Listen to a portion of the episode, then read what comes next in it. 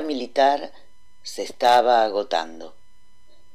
La crisis económica era insostenible.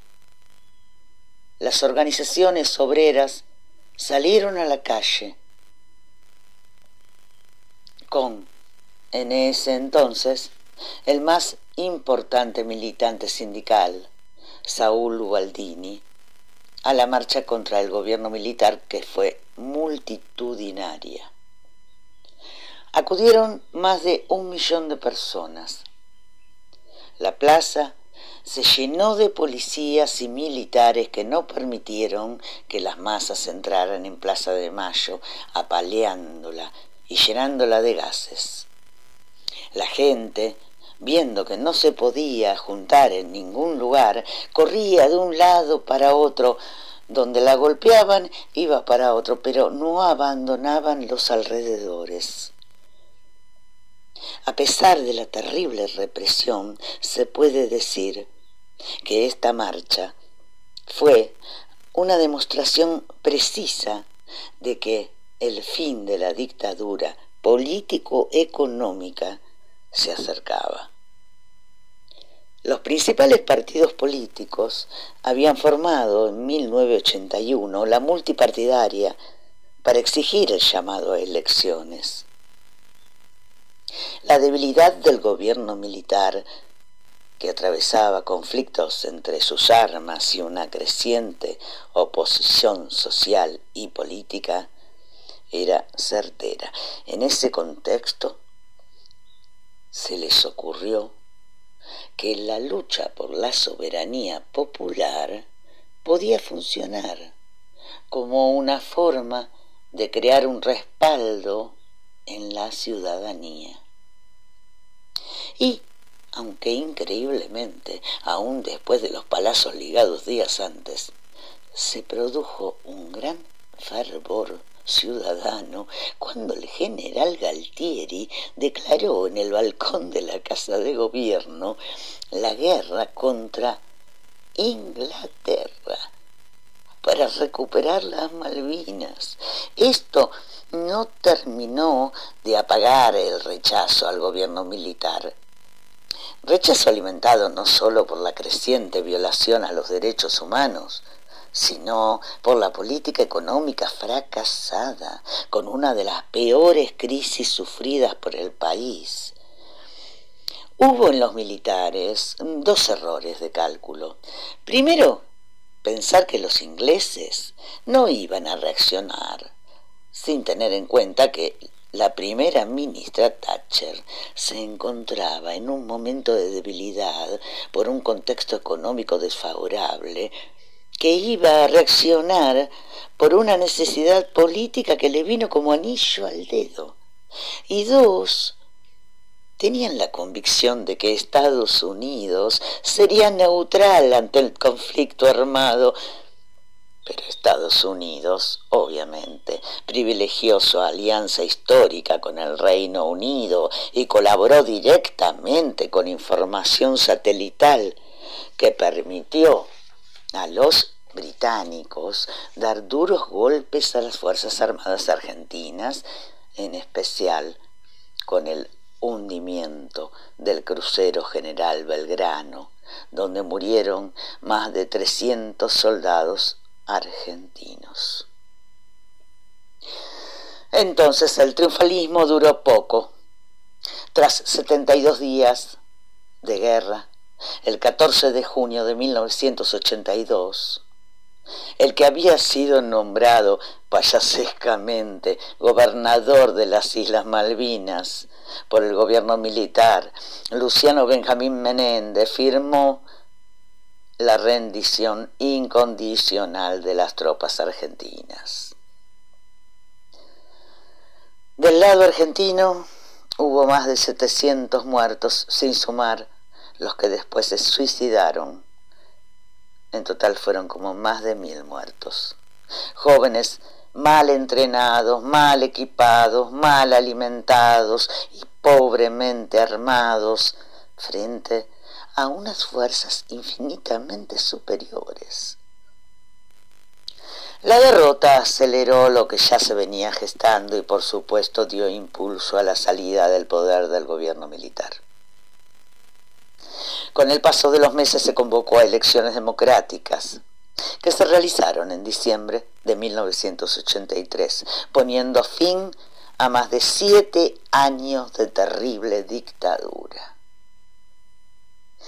Hoy, a 39 años de la guerra de Malvinas, sigo preguntándome qué llevó a este pueblo a apoyar semejante delirio que yo con mis 19 años ya veía.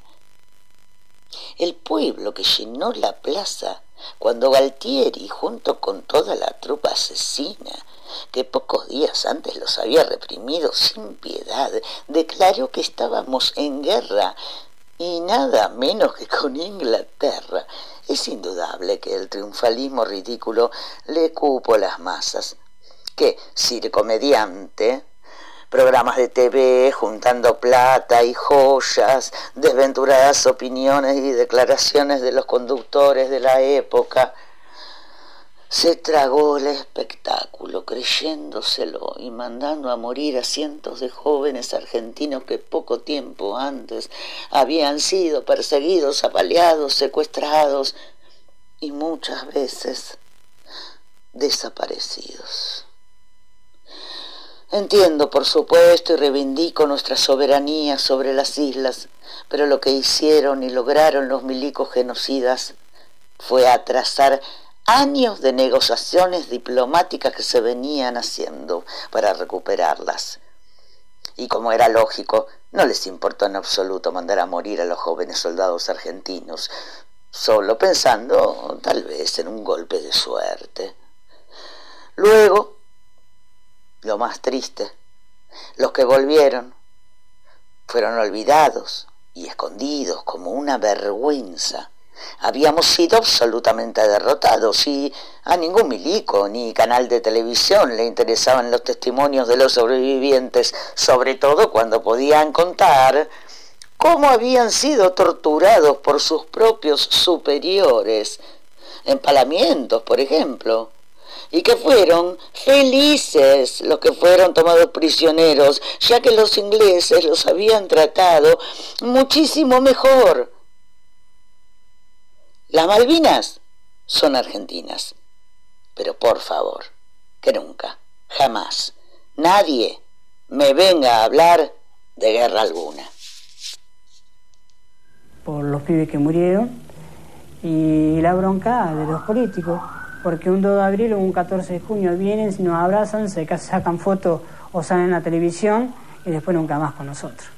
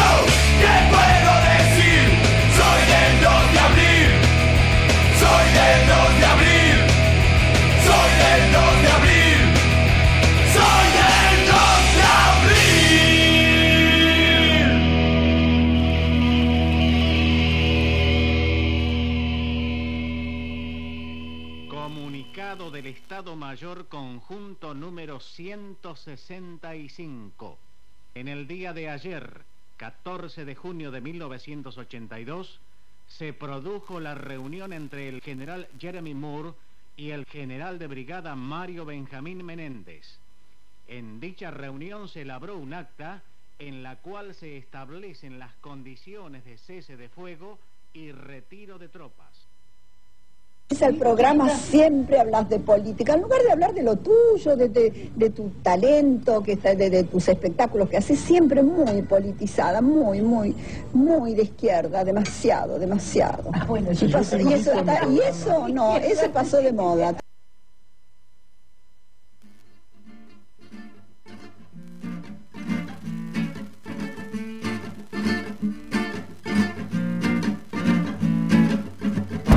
Bow, tuck, take, take, bow, tuck, take, take, bow, tuck, take, take, bow, tuck, take, take, bow, tuck, take, take, bow, tuck, take, take, bow, tuck, take, take. Viajando para San Telmo, en un tren 10 en la plaza,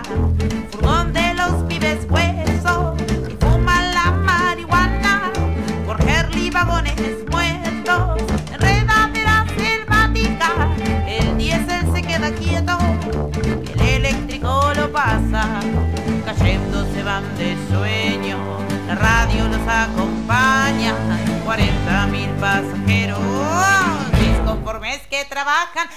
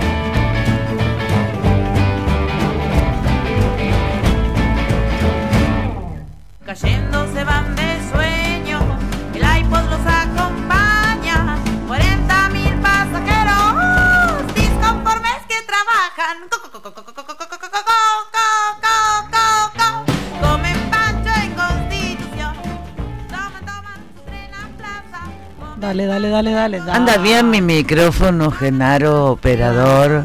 Dale que quiero salir a la. Mi operador preferido. Me tenés 15 minutos yo como de que me escucho yo. Más largo. ¿Qué tenés que decir? Hay que hablar mucho de Malvinas. ¿Qué le vas a hacer? Hay mucho que decir, Viernes Violeta. 2 de abril, 21 a 15 minutos. Antes que me olvide, y lo voy a decir varias veces, 21 a 18. Lo voy a decir varias veces, tenés hambre, no querés cocinar, estás acá, viniste de vacaciones a este pueblo maravilloso que es Mar del Sur, pedir una pizza a quién, a los chicos del club y colabora con la causa. Deme un segundito que les voy a pasar el número de teléfono mientras Claudia sigue hablando. Eh, no, yo iba a hablar que no está nuestra compañera Cari, que no pudo venir por eh, razones personales. Pero bueno, estás en nuestro corazón. Cari, muchos besos. Pidan pizzas entonces al Club de Mar del Sur. El número es 2291 529418. De nuevo, 2291 529418. Es de 20 a 23 horas el horario, así que vayan pidiendo, no se duerman y se comen una rica pizza. Hay mozzarella, hay napolitana, hay jamón y morrón y fugaceta. Y si sos eh, socio y tenés la cuota al día, 50 pesitos de descuento, ¿sí? ¿Está bien, doña? Bien ahí. Así que vayan llamando pidiendo sus pizzas. Y si nos quieren llamar los chicos y chicas, las chicas y chicos y chicos y de- del club, que nos llamen.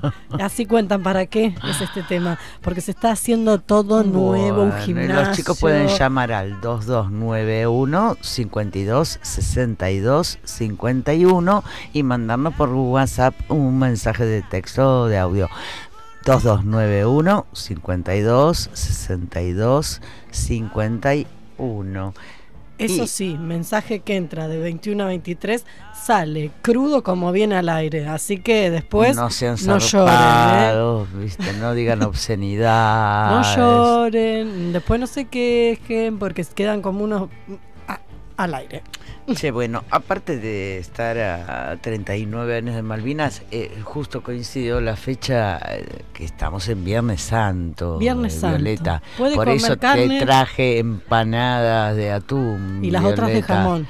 Eh, bueno, qué sé yo, ¿viste? Puede comer carne, dijo un sé. carnicero, no es pecado, es un milagro comer carne. Así que ya el sacrificio lo hiciste todo el año, todo el año. Pasar saludo de felices Pascuas que tenemos. Sí, no, porque nosotras somos muy religiosas.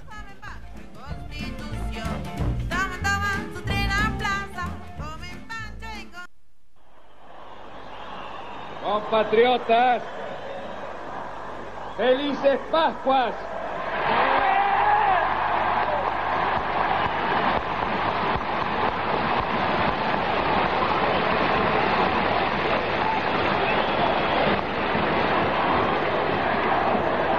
Los hombres, los hombres amotinados han depuesto su actitud.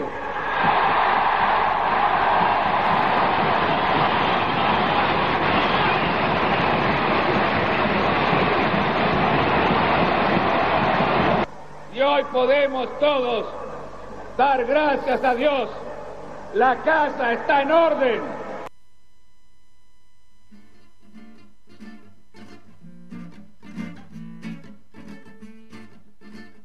Seguimos. ¿La casa de quién? Bueno, eh, no sé qué casa era que estaba en orden, pero... Parece yo cuando está por venir mi este, vieja. Que yo, Alfonsín tenía un sentido del orden por ahí distinto. No, no, yo creo que fue un momento también, era un momento histórico donde el aparato represivo ilegal del Estado estaba todavía muy presente y con la operatoria vigente como si nada, porque no es que terminó la dictadura y ya está, se terminó. No, lo habrán visto en la película, ¿cómo es la película? El Clan, donde el tipo sigue operando con todas las dinámicas de que había aprendido y que hacía, el negocio que hacía durante la dictadura, lo sigue usando en democracia. De hecho, los, con- los amigos cuentan que se metían, por ejemplo, en lo que es la zona de Garayo Olimpo, ahí en Flores, vos estabas paseando, qué sé yo, y venían los milicos, la policía, y te mostraban, te exhibían, te hacían un poco, viste, para decirte, mira, todo esto sigue andando, no es que se desarticuló en tres minutos. Así que bueno, me parece No, que... no, que seguía andando, no cabía la menor duda, Y seguía esa presencia, viste, que, que incluso la policía de los 90, y yo viví racias también, seguían teniendo esta cosa de hacemos lo que queremos. Esa, Bueno, la siguen teniendo sí, la siguen teniendo, pero se va como, viste, perdiendo porque hay una cosa de más garantías, más derechos, ya cada vez pasaron más años, hay lecturas respecto de la dictadura, como hablábamos la otra vez, la teoría de los dos demonios no va más, ya está, esa lectura no va más, sabemos que está mal, entonces hay otra manera de entender las cosas. Hace 20 años no se hablaba, no, no estaba en el calendario académico en las escuelas, el 2 de abril ni el 24 de marzo, tenías algún directivo que por ahí hacía una mención, pero no era feriado, no, no había bandera, no había un carajo, nadie. Bueno, vos, persona joven, eh, sentís como que la cosa mejora. Sí, siempre. Bien, bien ahí. Bueno, eh, Alfonsín en ese momento, bueno, a mí no me convenció, ¿no? Le acababan de invadir ahí el, Sí, el no. batallón Es un bardo. 601 de infantería con todos estos personajes y, y salió, el, el tipo fue, vino y, y mandó esa. Este, la casa está en orden y bueno, yo en medio me, me descompuse. Sí. Eh, pero bueno, felices Pascuas, oyentes.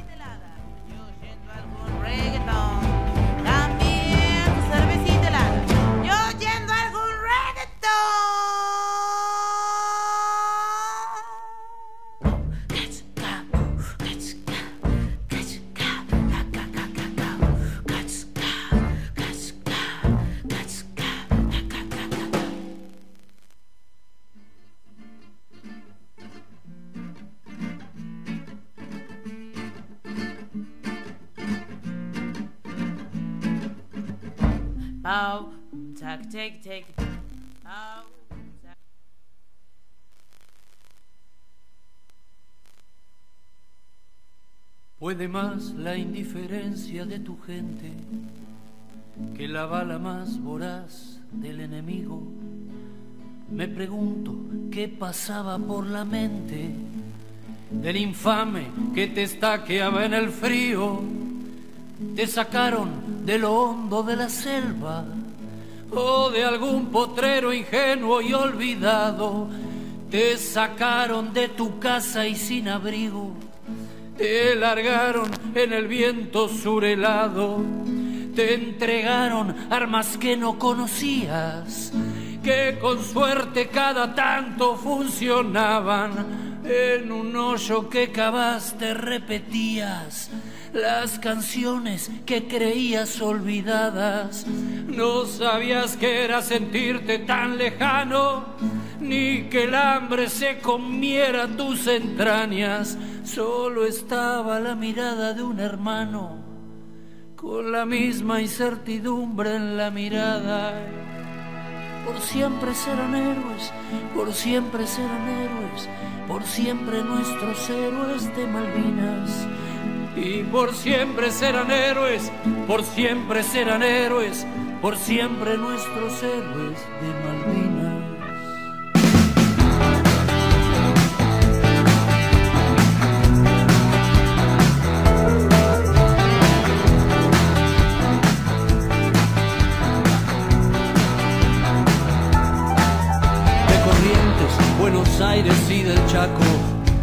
Desde Córdoba, Mendoza, de La Pampa, desde todas las provincias argentinas, los llevaron para hacer una patriada.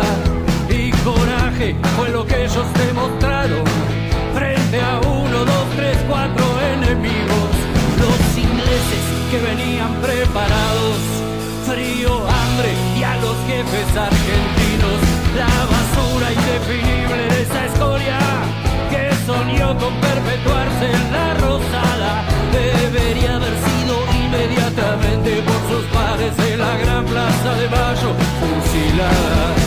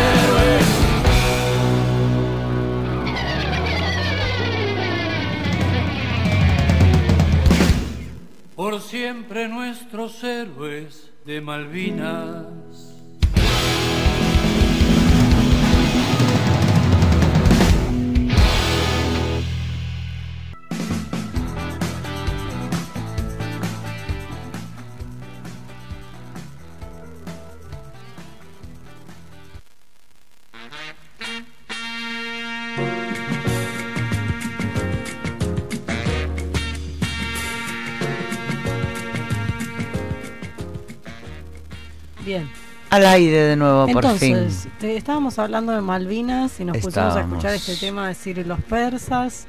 Antes también tuvimos otros de Malvinas que creemos que es de Ataque 77, Sí, pero sí. no, no estamos seguras. Sí, sí. Así que cualquier cosa lo chequean, nos avisan. Sí. ¿Y mm, qué íbamos a decir? Ah, ¿qué pasaba con las mujeres en ese momento? Porque ya saben, usted ya se dieron cuenta, ya te diste cuenta, Sherlock Holmes, que este programa es... ¿Qué es este programa?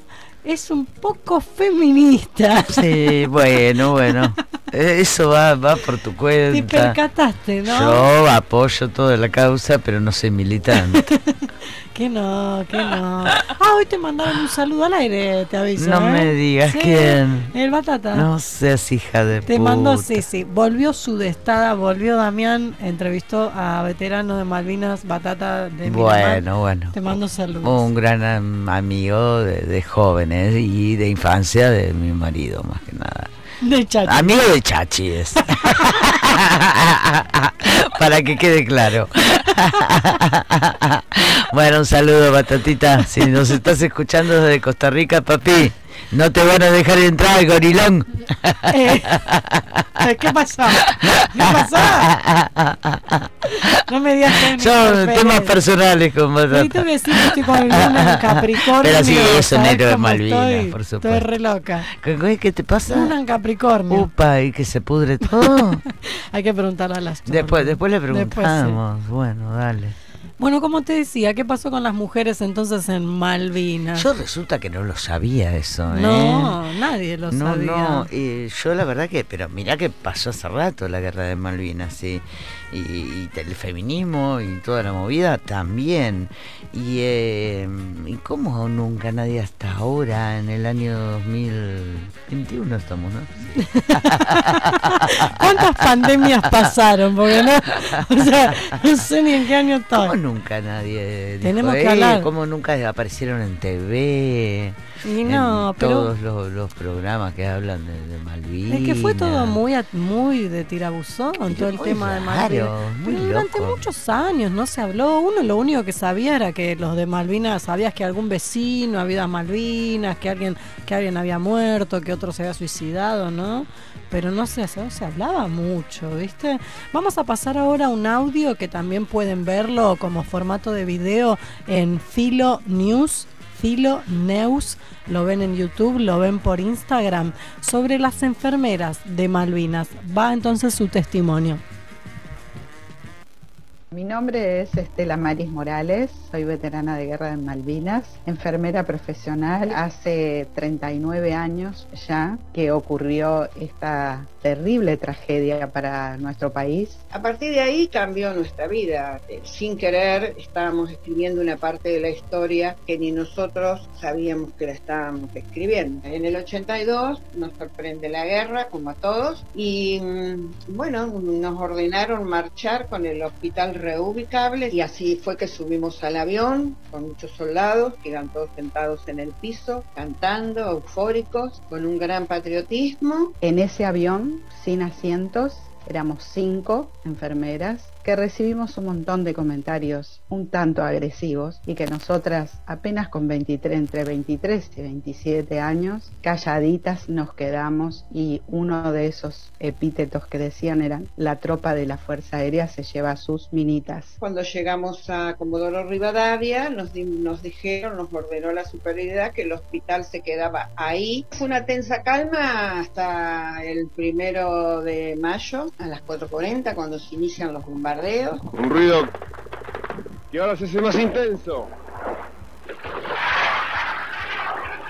Es el bautismo de fuego de la Fuerza Aérea y yo digo también bautismo de fuego de sus mujeres militares, veteranas de guerra, de Malvinas, reconocidas por el Congreso. Obviamente que nos encontramos con algo que nunca nos hubiéramos imaginado porque nosotros, aparte de curar las heridas del cuerpo, tuvimos que curar las heridas del alma, que muchas veces dolían mucho más. Venían de un infierno y encontraban la contención. Controlábamos todo, que los señores superiores tuvieran los cubiertos que tenían que tener. Y yo, por supuesto, en ese momento, en plena guerra, me olvidé de una cuchara y eso significó para mí tres días de arresto, que luego hicieron una, una huelga mis compañeras para defenderme. que en esa época el maltrato verbal estaba naturalizado. Inútil, cállese inútil. Usted es una inútil. Nosotras nunca tuvimos una contención a pesar del estrés y de todo lo que vivimos al ser también jóvenes. Lo que no sabíamos era el olvido que venía posterior, porque las mujeres se las olvidó. Nunca tuvimos un nombre, nunca tuvimos un rostro. Nuestra labor fue olvidada, no reconocida por ningún gobierno hasta el día de hoy. A ver, ustedes, pretenden, ustedes están pretendiendo demasiado.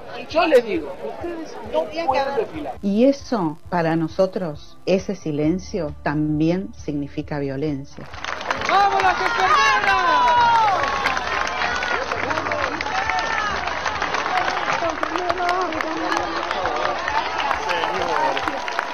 La respeto, señora. Esto es tremendo, la reacción de la gente y quizás por eso no, nos niegan, por eso nos quieren sacar, pero cuanto más nos sacan, más nos visibilizamos. Vivimos un momento que era una pena que se olvida en la historia. Porque si hablamos de feminismo y si hablamos de inclusión, las mujeres también estuvimos ahí. La mujer en todos estos años, en todos los ámbitos, en toda la historia de la humanidad, siempre ha sido relegada, siempre ha sido tratada como algo menor. Vamos a ayudarnos a sacarnos toda esta mochila tan pesada que nos pesa, que nos pesa hasta ahora. Y vamos a luchar por esto, por el reconocimiento, para que la sociedad nos conozca, para que sepan que hubo mujeres enfermeras, para poner en valor la labor de la enfermera, la labor de la mujer. Yo estoy orgullosa de mis compañeras, porque cada una en su lugar levanta la banderita. Yo también estuve. Alguna vez lo vamos a lograr que se entienda que la- el mundo no está hecho solo para los hombres, que todos los seres humanos tenemos iguales derechos. Va a ser mi lucha hasta el último respiro de mi vida. Es decir, que ahí hubo mujeres.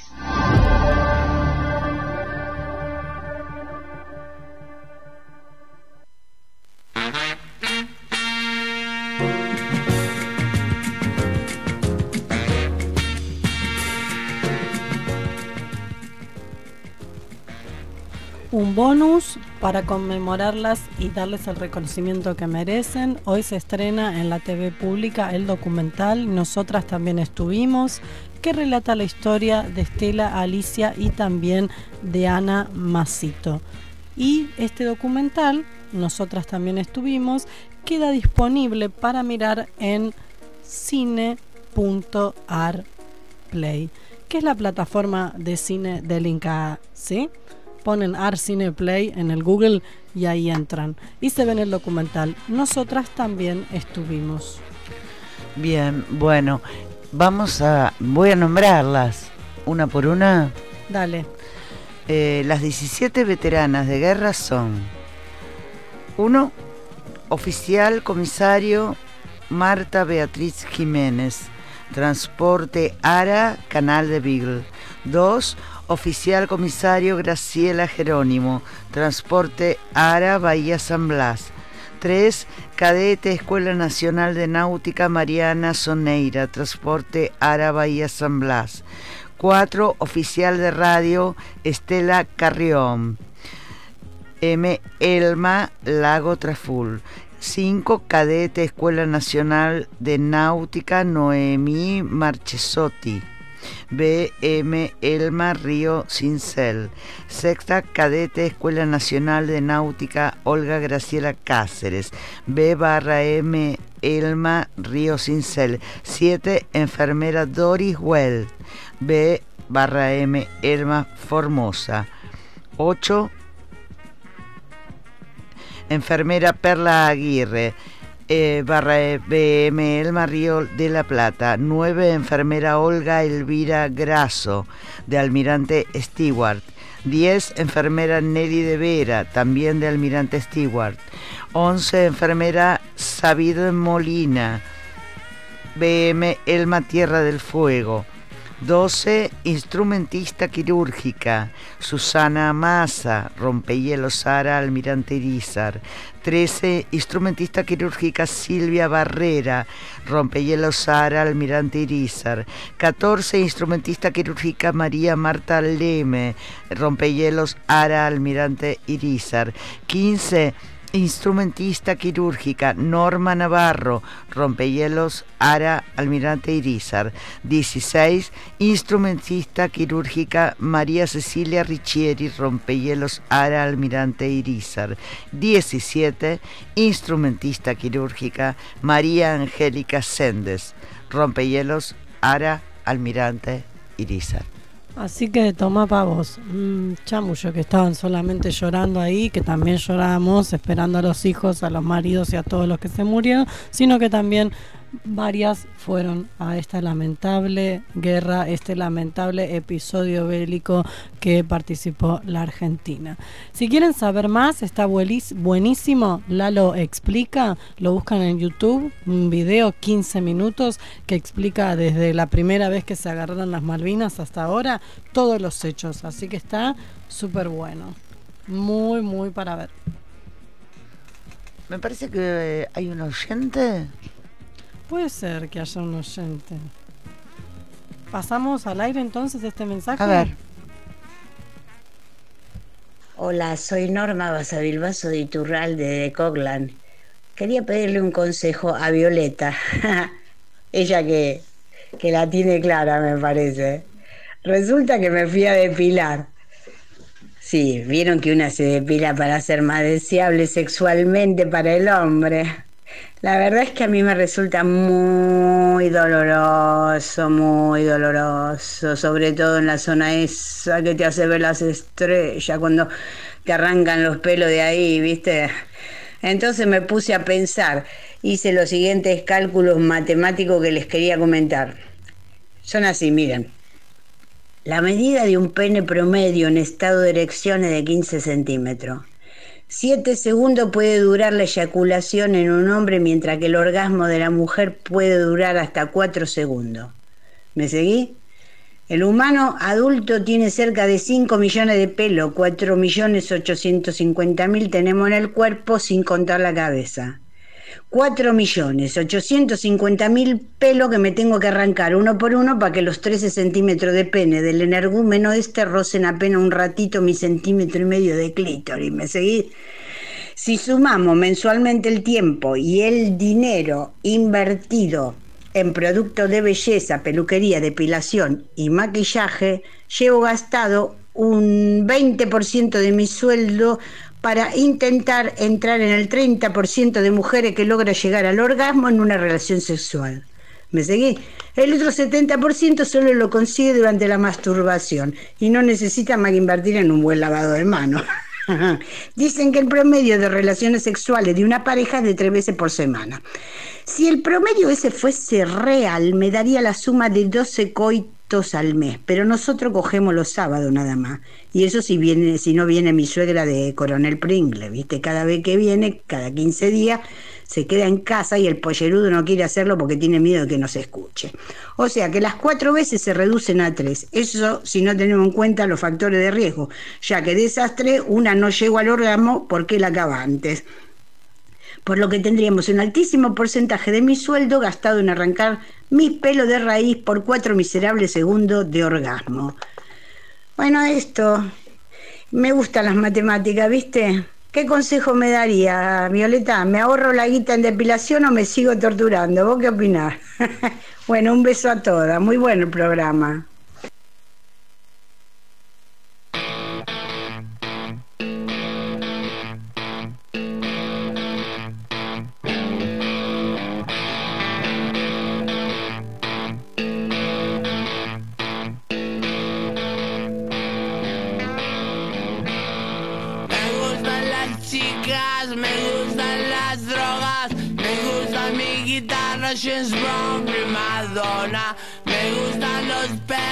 Me gusta mi estéreo, me gusta la calle y algunas otras cosas, pero lo que más me gusta son las cosas que no se tocan.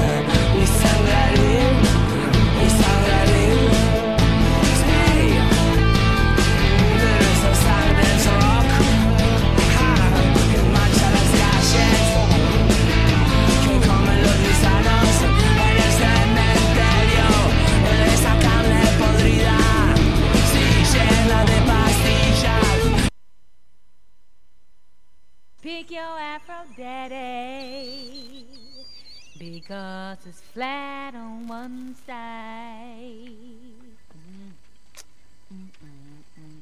You need to pick your afro daddy because it's flat on one side.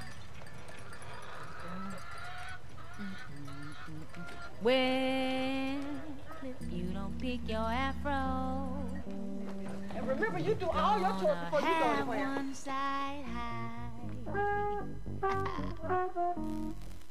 Well, you said you was gonna take me to see baby.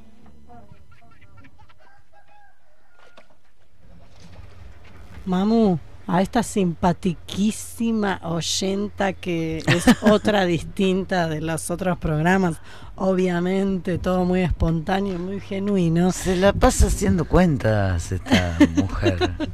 Quiero decirle, Mamu, tenés que hacer lo que tengas ganas. Te querés depilar, te depilas. Y si no te querés depilar, no te depilas. Y si querés pedirle a tu Dorima que se depile también para estar en igualdad de condiciones, también lo podés hacer. Y él puede decirte que no, que te vayas a la Obvio, y vos también.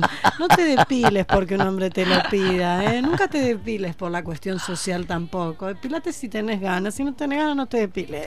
Creo que todo depende de cómo te ves vos, ¿no? Por eso, o sea, que se te canta tenés que hacer. Claro. Es cultural, todo es cultural. Hay que seguir esa premisa, cómo te ves vos. Y animate a saludar con estos altos cardos que tenés acá. Abajo en la axila, sí, Sí. porque está levantando el brazo, Violeta. Así en el bondi. ¿Por qué ¿viste? no- no te ven, Azul, Violeta? así. ¿Qué pasa? ¿Querés un poquitito de noticias locales? Yo no tengo, no tengo noticias locales. Mm. Pero quiero decir, basta de patoterismo, loco, basta. Hay algunas, ¿viste? calmando, Noticias basta, locales. Basta. Eh, Está mm, pesaditos Hay una poniéndose, vibra, ¿no? pero se siente de lejos. Yo la verdad que no no no traté nunca con, con por ejemplo, la veterinaria de acá. No, todo peor. Eh, no tengo la menor idea de nada, nunca le llevé ninguna mascota de nada, pero... No, porque no tenés eh, mascota vos, ¿eh? sí tenés a Sí, sí que tengo, pero no, no, nunca. Y, em, pero ves videos y Basta cositas loco. medio fuertes, No se puede ¿no? andar patoteando a las Sí. personas por ahí, así que basta. Se van calmando todos, se tranquilizan, hagan las presentaciones legales que tengan que hacer, que la justicia decida lo que tenga que decidir y se dejan de joder. Ya fue, ya terminó la dictadura, ya pasó ese tiempo.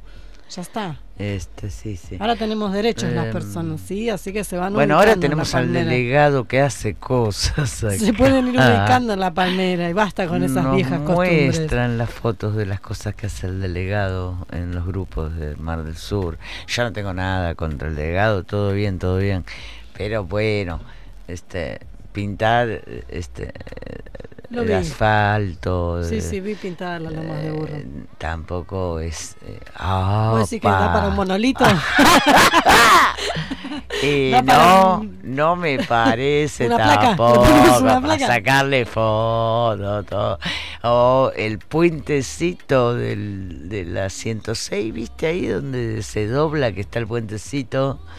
Ah, De, de 106. madera, ese muy pequeño, muy pequeño, muy chiquitito que da para la casa donde antes alquilaba Sí, Karina. De Lemois. Mm. Lemois. Así se llama, Sí, tiene nombre y todo el puente. Sí, pero no está Mira. más. Pero el original no está más, lo sacaron. Y ahora hay otro.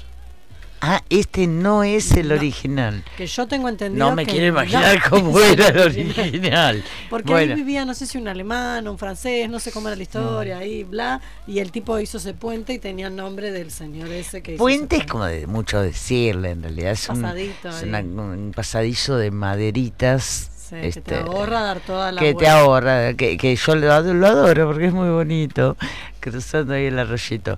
Pero por ponerle una maderita que faltaba y sacarle foto y decir que estas cosas se está haciendo el delegado, Bueno. es como muy... Este, Es como fuerte. y encima con un perrito que está pasando. Yo pensé, bueno, el perro por lo menos pasa. Nos damos cuenta, nos damos cuenta. y, y Mariana Repeto pone en, en Facebook, un poquito precario, ¿no? Le mandamos saludos a Mariana. Saludos, Marianita. Y Espero que repetimos, nos escuches. acuérdense de pedir pizza al club y digan, Ah, yo llamo porque escuché en Mejor No Hablar. Ahí está, y ahí ¿Sí? se ganan. Y ahí se ganan un saludo por el programa. Ah, bueno, no, va, la gente va a salir corriendo. Se gana la- el honor de que mencionemos su apellido. Ahí está, ahí está. Che, este, vos sabés que mi hermana. No, no, ¿Qué? tu hermana no. No, Quiero hablarte de. No me eh, querés dejar hablar de mi hermana. No, porque ahora venía el tema de las Quiero hablar de clases. mi hermana. ¿Qué pasa con las clases y las burbujas? Ah, no, no, no, no, no. No que el nene me empezó a ir a clases presenciales. No, no me, no me pongas mal con eso, Con Violeta, ustedes ¿eh? entonces el testimonio de una maestra, Hilda. Confusión de burbujas. Pobre Hilda. Hilda. Ahí va. My God. ¿Qué tal? ¿Cómo estás? ¿Sabés que está acá? Sí, pero no, no le tocaba hoy en la burbuja, ¿entendés? Claro, le toca mañana, hoy le toca al hermanito mayor, ¿viste? Mañana le toca a ella, pasado al hermanito del medio y después el viernes le toca a la prima y el lunes le toca al tío abuelo, pero ella, claro, exactamente. No, no, está bien, escúchame, si es un lío para todos, pero lo que te voy a pedir es que la vengas a buscar, ¿podés? Buenísimo, sí, de paso te podés quedar 40 minutos porque ella después entra la clase de gimnasia que sí le toca, pero te llevas de paso el hermanito menor que no le toca en su burbuja y a los 3 minutos podés ir a buscar a la prima que tampoco le toca, pero le toca 3 horas después. Ah, buenísimo. Bueno, ¿qué? ¿Qué? ¿Cómo? Hasta, estamos en el horno. Escúchame, Eva me está diciendo que estuvo jugando con Lucas. Claro, pero Lucas es de la otra burbuja y esa burbuja está, está aislada por un caso sospechoso. No, y entonces no, no, no sé qué hacer con ella. A ver, espera que me fijo acá en los protocolos. A ver, en caso que haya estado en la burbuja, se aísla la burbuja, no. En caso que haya estado en la puerta del aula, pero no en la burbuja, se aísla a la alumna y a la puerta pero no la burbuja. En caso que haya estado en contacto fuera de la burbuja, se aísla la alumna y se pincha la burbuja, no. En caso que haya estado en contacto con la burbuja de la otra burbuja, se tiran las cartas y se reparte de nuevo. ¿eh? En caso que haya estado en contacto con un caso de una burbuja, pero la burbuja sigue siendo la, suya, se retroceden tres casilleros, tampoco me sirve. En caso que haya estado en contacto con un caso sospechoso, este, ahí está. En caso que haya estado en contacto con un caso sospechoso fuera de la burbuja, sacar una carta del mazo. A ver, destino, marche preso, pierde un turno. Bueno, bueno, te, te llamo la semana que viene, entonces, no, no.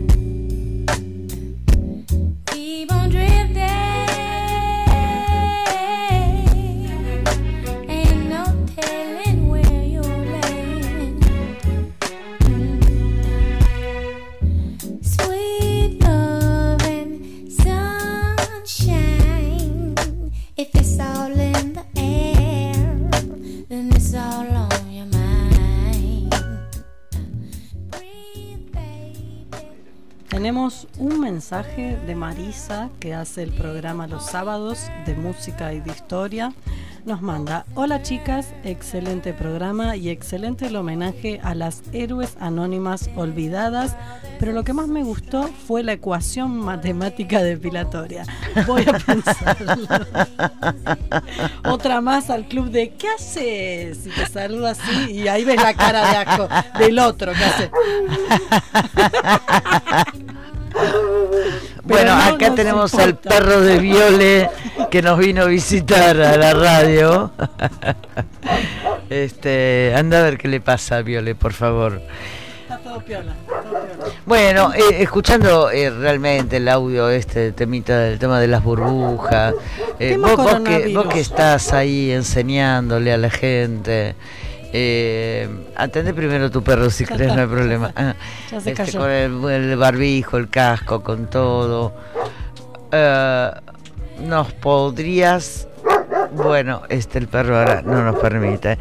Eh, pero bueno, el tema es que nadie sabe nada.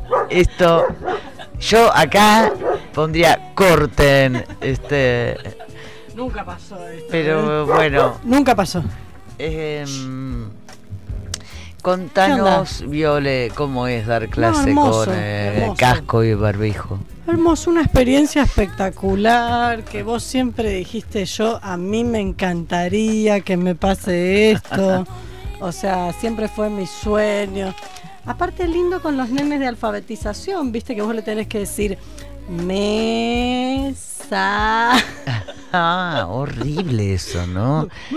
Claro, no te ven Y la nene te una boca. P, una L. Claro, claro, claro.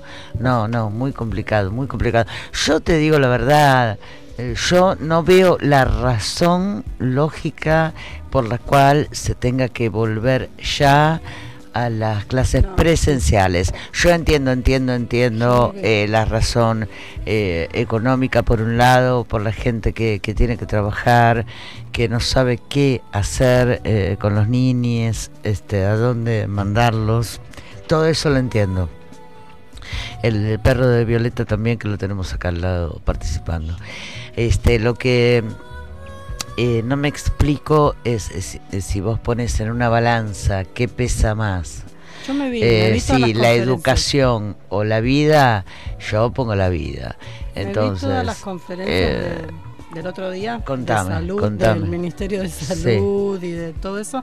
Y lo que dijeron es que hubo tanto, tanto, tanto nivel de angustia, de depresión en niños el año pasado por el aislamiento, por la incertidumbre.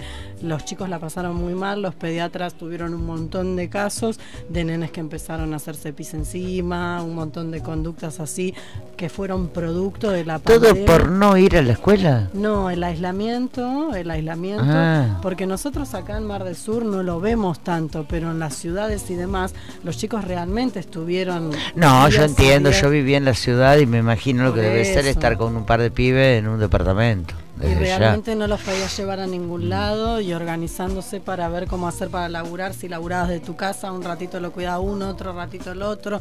Entonces fue realmente muy complicado. Y lo que dijeron estos señores, ahí los del comité de expertos y bla, es que este mes y pico según lo que ellos dicen, quedó demostrado que con protocolos y cumpliendo y respetando todo, con la máscara, el barbijo y bla, no hubo brotes de contagio en las escuelas y que entonces por lo bueno que trae de que los chicos están mejor y están contentos y están contentos En la balanza vale más están eh, aprendiendo, las clases van a estar presenciales todo lo que se pueda, lo que se dé, que se va a empezar a restringir en todo lo que es reuniones informales.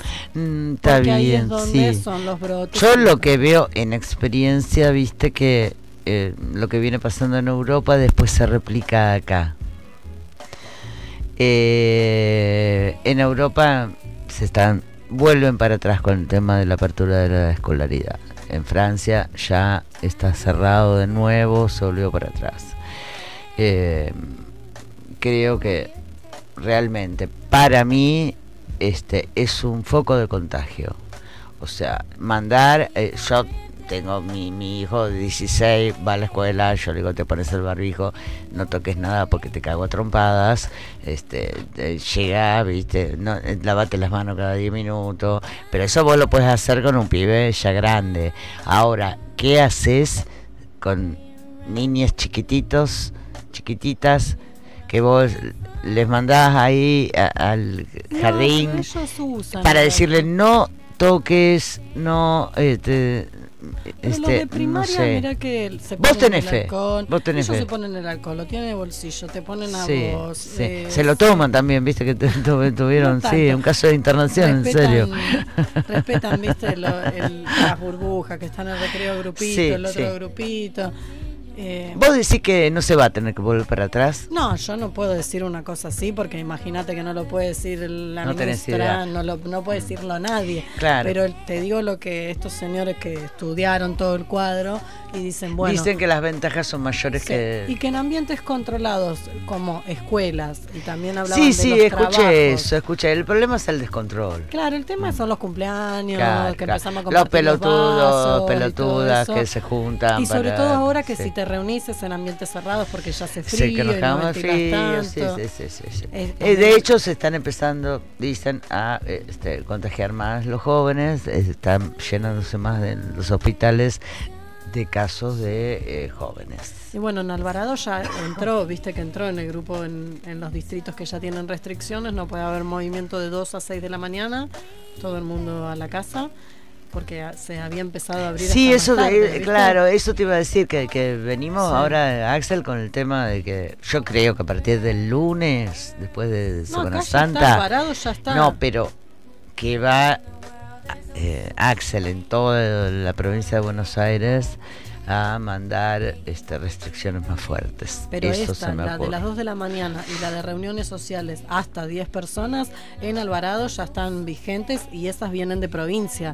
O sea, provincia construyó un índice de velocidad de contagio donde si te daba más de 1.2 entrabas en esos distritos. Toda el área metropolitana quedó incluida, General Alvarado también, Villa Gesell también, Salto, donde son mis viejos también, 9 de julio, Junín, todos lados. Así que ahí ya están las restricciones vigentes desde el miércoles. Bueno, me parece bien. Yo creo que hay que bancarse por ahí con suerte. Bueno, ya de hecho creo que tenemos llegadas como 7 millones de vacunas. Sí. Eh, en total. Eh, hay que aplicarlas, hay que laburar bien con todos los protocolos. Creo que todo depende de, de nosotros para no volver demasiado atrás. Sí. Este, es un Ya antes y un están las después. cepas nuevas circulando, Mm. así que si querés, ya por ahí ya tuviste el otro, pero ahora querés tener otro nuevo. Ya está la cepa Manaos, la no sé cuál más, así que. Sí, hay, eh, hablando de cepa de Manaus, eh, hay un tema con el tema de Brasil, ¿no? Este, que se está complicando demasiado. Sí. Eh, porque en realidad estamos medio como rodeados Sí. de presidentes que eh, tienen una visión con respecto a Hacen al COVID, omiso, eh, mm, claro, muy complicada. Chile igual yo leí hoy que ya había cerrado las fronteras, ¿eh? Lo leí en algún diario. Sí, eh, sí, sí, pero bueno, está aplicando una vacuna que te, viste, protege hasta el 60%, creo. Es agua, dijo que- una amiga. es agua. Este, claro, no sé cómo está. Acá teníamos justo al mm, psiquiatra que yo quería que escucháramos, Ah, eh, ¿viene que justo, justo viene hablando del tema este y mm, después les hablo más del tema de Brasil. Dale, eh, Genaro.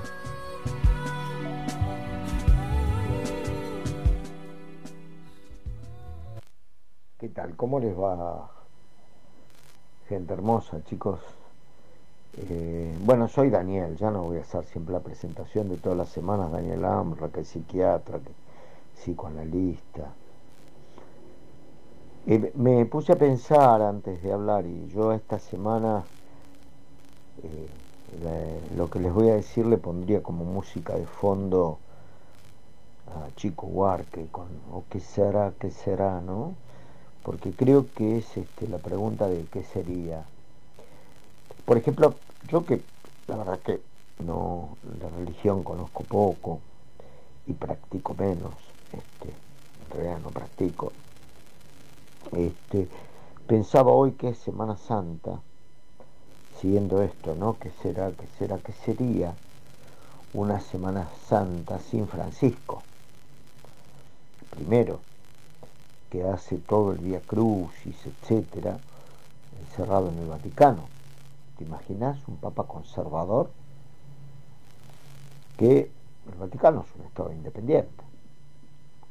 Este, vengan todos a la plaza, vamos a hacer Vía Crucis. Sería terrible, ¿no? ¿Qué sería? Después, la verdad que siguiendo la misma línea, ¿no? Hubo ahí un asno que alguna vez fue presidente de Boca, no sé si es un asno, un burro, yo creo que es un asno, ¿no? Este, pues, mezcla, este, que habló algo respecto de Juan Car y de Estela, de Carlota, ¿no? Este, sin Eve, sin Estela, sin Juan Car, serían imposibles los derechos humanos y que persista después de 45 años que hemos conmemorado este miércoles pasado los 45 años de la dictadura cívico-militar eclesiástica que tuvimos. Pero también pensaba, ¿qué será, qué será sin Cristina? Sin Néstor y Cristina. ¿En qué hubiera quedado eso, no? Menem, la línea del menemismo, del del arruismo, del del asno. Este, porque hay tipos que no tienen nombre, ¿viste? Un asno no tiene nombre. Este, se llama asno. Le podés poner Pedrito, Pepito. Hay uno que lo llamó hermano hace poco, ¿no? Pero porque es el hermano de sangre, no creo que nadie lo llame hermano. Este, y luego me quedé pensando en la misma línea que Chico Buarque y su entonación y su música nos lleva. Pensé en todos los casos de corona que subieron, esto de las nuevas cepas que está mal llamado cepa, cepa tiene que ver con las bacterias, son variantes, porque el virus es muy finito, está con una sustancia que se llama nucleótidos formados este, de una sola cadenita, entonces es tan finito que se parte un pedacito y ya funciona como si fuera otro virus, más infeccioso, por ahí puede ser más mortal, menos mortal, pero este parece que es más mortal, ¿no? Y toda la convocatoria que implica la, la pandemia, los cuidados, y ahí otra vez me vino, ¿qué será, qué será? ¿Qué sería sin Alberto? ¿no? Ustedes se imaginan, Alberto y Cristina, pero Alberto, ¿no? Como presidente ¿Qué sería de la pandemia, de los cuidados con, con Macri? Macri acá y Bolsonaro allá. ¿Entendés? Piñeira en Chile y en Uruguay la calle Pou. Estaríamos muertos todos. Tremenda. Terrible, aparte de que ya habríamos entregado la Antártida Argentina, ¿no? porque hay también algo que uno podría decir que será, que será, respecto del día de hoy, 2 de abril, en donde estamos a 39 años de gente que de mi generación fue a, a esa, ese desastre al cual se tituló Guerra de Malvinas, una guerra que no fue una guerra, una matanza, fue una cosa geopolítica que un, borracho, un borracho que primero había querido hacer acuerdos políticos en México con los exiliados para llegar por una vía pseudo democrática al poder, que luego vaya a saber por esas cosas de la geopolítica, invadió, a mi parecer, a sabiendas en una supuesta guerra que ya sabía que iba sabía que iba a salir destrozado. Eh, ¿Qué será? ¿Qué será? ¿Qué sería? ¿Qué sería de la Argentina si no hubiésemos recuperado, pese al asno, ¿eh? y pese al otro que se murió hace poco a los 90 años, bueno, ni hablemos, ¿no? Del otro, del, del incapaz de, la Rúa. Este, digo, ¿qué sería sin democracia? ¿Qué sería? ¿Qué sería sin Francisco? ¿Qué sería sin Cristina? ¿Qué sería sin Alberto? ¿Qué sería sin democracia? Bueno, cierro. Feliz cumpleaños, presidente. Feliz 61. Un abrazo grande, Alberto Fernández. Gracias por ser presidente de la Argentina y estarnos cuidando tantos. Ya tenemos 8 millones de vacunas. Bueno, un cariño a todos. Otra vez me extendí un montón. O que será, que será que andam suspirando pelas alcovas, que andam sussurrando em versos e trovas, que andam combinando no breu das tocas, que anda nas cabeças, anda nas bocas, que andam acendendo velas dos becos, Estão falando alto pelos botecos, e gritam nos mercados que com certeza está na natureza. Será que será? O que não tem certeza nem nunca terá, O que não tem conserto nem nunca terá. O que não tem tamanho O que será, que será que vive nas ideias desses amantes que cantam os poetas mais delirantes, que juram os profetas embriagados?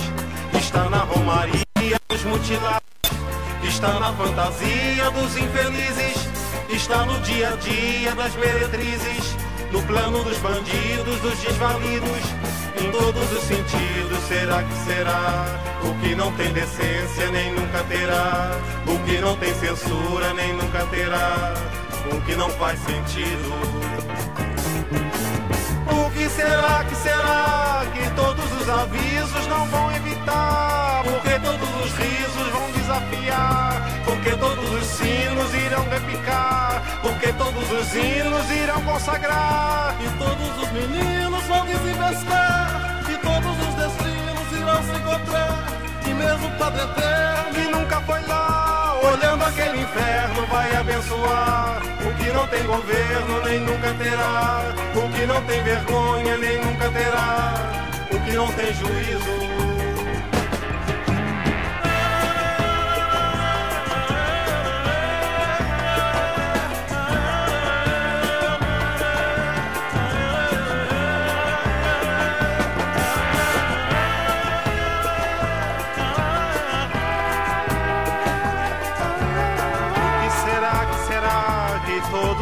be não vão evitar? Porque todos os risos vão desafiar? Porque todos os sinos irão repicar? Porque todos os hinos irão consagrar? E todos os meninos vão desembestar? E todos os destinos irão se encontrar? E mesmo o Padre Eterno que nunca foi lá, olhando aquele inferno, vai abençoar? O que não tem governo nem nunca terá, o que não tem vergonha nem nunca terá, o que não tem juízo.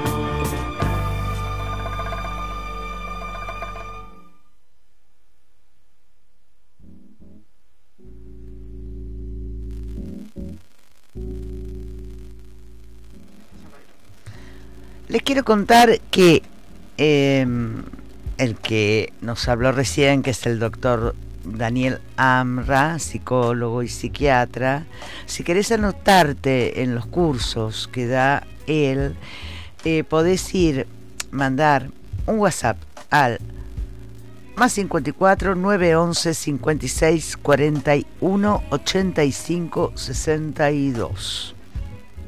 54 911 56 41 85 62. Es para participar de un grupo de intercambio psicoanalítico de psicólogos, psicólogas, en donde este, se dan los seminarios AMRA con H. Y la página es A-P-H-A-M-R-A,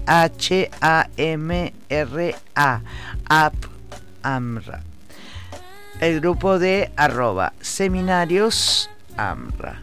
Y esto es verdad, o sea, no es joda. Esta parte es en serio. Este señor es psicólogo, psiquiatra, psicoanalista de posta. Así que si ustedes quieren aprender más, quieren participar con nuestro súper espectacular psicólogo, Daniel al Amra. número, y al número 11 11 56 41 85 62.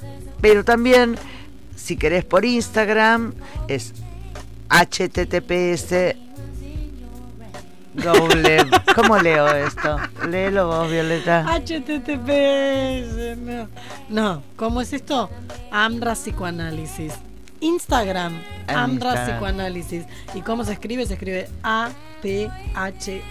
A-P-H-A-M-R-A Psicoanálisis. ¿Sí? Entonces, a- eh, Amra es AMPA con H. Ambra. Así que lo podemos eh, publicar en nuestro Facebook para que se fijen ahí. Bueno, mejor, mejor, mejor. Ah, re mejor. que tenía una lista así. Me complicaste la vida, Dani. Decir que te quiero un montón. bueno, conseguimos por acá, Violet. ¿Y qué, qué tenés ganas de hacer? Porque bueno, ya hablamos de la pandemia. Poneme una musiquita, Genarito. El domingo 16.30 de la tarde en la Plaza Islas Malvinas, la murga El Viento nos amontona, arranca con un fiestón. Llevar barbijo, lleva cada uno su mate. El termo lo pueden compartir, pero el mate no. La reposera, todo lo que quieran. 16.30 a la Plaza del Centro de Miramar, Murga El Viento nos amontona, festejo. ¿eh? Así que se van el domingo ahí, que no hay huevo Pascua gigante, ¿no? No hay este año. Bueno, no importa, Supongo van igual. No, porque se tirarían todos de cabeza y habría sangre, sudor y y lágrimas. COVID. Y, pero hay el camino al chocolate, no sé qué historieta. Pero bueno, Murga, el viento nos amontona, 16.30 el domingo. Vayan ahí a disfrutar, a bailar un poco. Con distanciamiento social.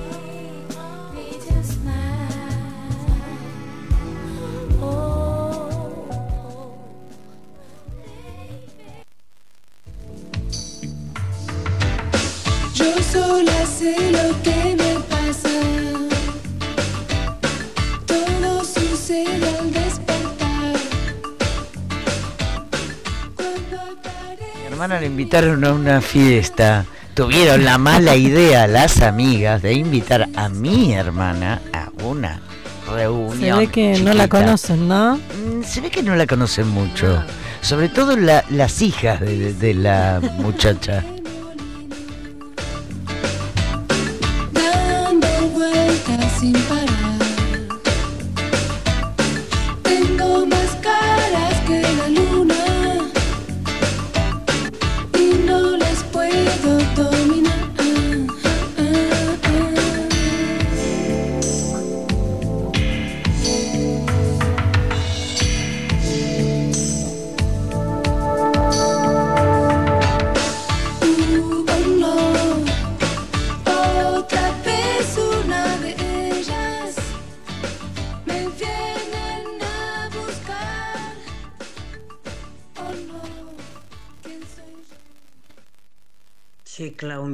pasó. La verdad no sé vos, pero a mí lo políticamente correcto nunca me encontró entre sus filas. Siempre me costó alinearme, más bien me desalineo con facilidad. Mientras te cuento esto pienso que tal vez tenga que volver a hacer terapia. Bueno, el caso es que fui al cumpleaños de una amiga que como había estado muy enferma, pobre, el año pasado y se mejoró, tuvo ganas de festejar. Nos invitó a su terraza, a mí y a unas cuantas más. Llevamos cada una algo para que no le saliera tan caro y nos juntamos bajo un cielo muy bonito. Éramos todas minas, ningún tipo, entre las cuales estaba su hija adolescente, creo que, no sé, anda por los 19, 20, no sé. Con una amiga, un dúo pesado que ni te cuento, estudiantes de abogacía, borcego, tatuaje, piercing, militante de no sé qué partido, empoderadísima las pendejas, una raza extraña, mezcla de activistas soviéticas y nazis del posmundo. Estaban ahí para ayudar a la madre a organizar la cosa, distribuir la comida y la cerveza y de paso chupársela toda y guardarse la mitad del morfi, ya que la muy turrita no ponía todo lo que llevamos. Por ejemplo, no puso mis empanadas de jamón y queso. Eso ya me hizo odiarla, pero me daba pudor decirlo y me lo guardé. No lo dije y eso siempre es malo porque como sabemos lo que no se expresa se pudre adentro. Tampoco los sándwiches que llevó la que fue conmigo puso la muy guachita. ¿Te imaginas? Bueno, la reunión un montón de veteranas todas juntas, no tardaron en surgir temas escabrosos, sexo, feminismo, idioma inclusivo, discriminación, un pelotazo, donde dado los tiempos que corren, siempre corres el riesgo de meter la gamba, digas lo que digas, terminarás estigmatizado, peor que minguito en el Congreso de la Lengua. Todo lo que digas podrá ser usado en tu contra. Época moralista si las hay. Cualquiera de los tribunales de la Santa Inquisición del progresismo berreta que la integran te condenarán al averno. Serás una machirula, retrógrada, reaccionaria, segregacionista, facha. Bueno, te imaginas yo que con medio vaso de vino ya basta para que me incendie y con mi habitual incontinencia verbal anti todo lo que existe la emprendí con comentarios tipo qué gorda, hija de puta. Ni bien lo dije, me di cuenta que estaba mal, que no iba ni gorda porque es discriminatorio contra los obesos, ni hija de put porque es machista. La pendeja empoderada que como pitbull cebado me tenía ganas desde que llegué, me clavó la vista y me dice, no son buenas tus expresiones. Sentí que tenía razón, pero tuve ganas de estrangularla, decirle que me devolviera las empanadas y que se vaya a la concha de su madre, pero eso hubiera sido peor y hubiera reforzado sus argumentos. Ok, me disculpe. Corría el riesgo de caerme al paso, así que cancelé mi chance de salir ganadora en la partida. La reunión se iba animando y los temas surgían como por otro de la chaucha, cada una gruñía sobre diversas argumentaciones, todas ligeras y con la insustancialidad típica de esas reuniones donde el más esclarecido tiene menos argumentos que Macri en un congreso de filosofía. Yo estuve por meter la gamba unas cuantas veces, mientras tanto la pendeja no ponía mis empanadas y yo no entendía por qué, y tampoco entendía por qué no me paré y fui a buscarla yo misma. Me odié por ello y también a la piba y a la reunión y a las inenarrables boludeces que se hablaban todas con una seguridad impertérrita de panelismo televisivo. Igual me anoté en la partida con argumentaciones kamikaze, como las que suelo hacer. Tipo, bueno, che, los negros no son buenos todo por ser negro. Mi vieja, por ejemplo, creía que Obama, porque era negro, no iba a invadir Medio Oriente, sin embargo, lo hizo. Bueno, eso de que los pueblos no se equivocan es mentira. Si no, la gente no hubiera votado a Macri, Bolsonaro, lo que es más tremendo, a Hitler. La prensa libre no es libre, las mujeres no son todas buenas y los trolos no son todos progres. Ya sé que no conviene decir esto, pero me importa un carajo, no soy correcta, no soy políticamente correcta. En todo caso, estoy acorde con este mundo de mierda y te pido por favor que ponga mis empanadas sobre la mesa porque las hice yo para la reunión y quiero que las coman. La verdad es que a esta altura las empanadas me importaban un carajo, solo quería irme. Le dije a mi amiga que me había llevado, que me iba a ir y que si quería se quedara. Mi amiga, que en verdad no es tan amiga, que se ríe como una estúpida, es psicóloga y tiene dos hijas adolescentes a las cuales empodera tanto que la tratan como una boluda. Me dijo que me llevaba. La muy turra sabía que yo había derrapado, pero le encantaba sentirse victoriosa. Entonces en el auto me dijo lo peor que me podría haber dicho. ¡Qué divina, Maya! Se refería a la pendeja. Divina le mando yo. A mí me parece soberbia y desagradable. Ay, a mí me encanta, me manda la boluda. ¿Sabes qué? Le digo continuando mi derrotero.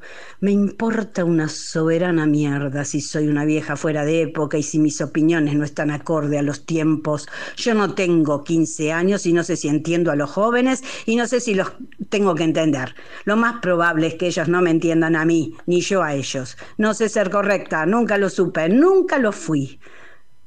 Me bajé del auto. Me sentí vieja y reaccionaria y un poco loca, pero como diría Silvio Rodríguez, me sentí libre, libre de todos y libre de mí.